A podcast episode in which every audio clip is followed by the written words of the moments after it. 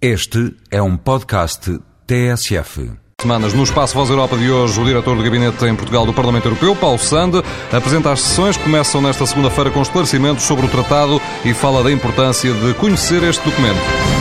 Desde logo porque o Tratado de Lisboa representa efetivamente um culminar de um conjunto de reformas dos tratados fundadores da União Europeia, dos tratados de Roma, se nos reportarmos àquilo que aconteceu há 50 anos, e representam reformas que de, alguma, que de algum modo uh, alteram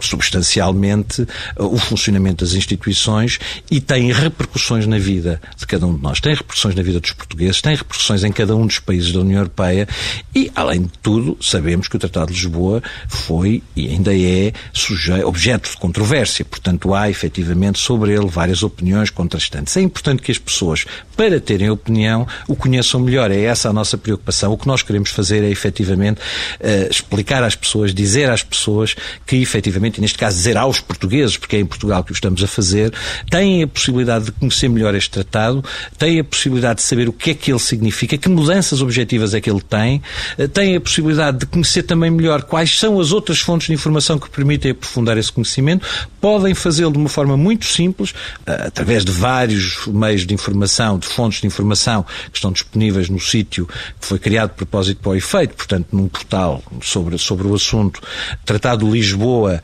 .eu, portanto têm toda a informação, mas podem vir aqui ao eh, edifício Jamonet ter esta informação prática sobre uma coisa que lhes diz respeito. Voz Europa, edição de João Francisco Guerreiro.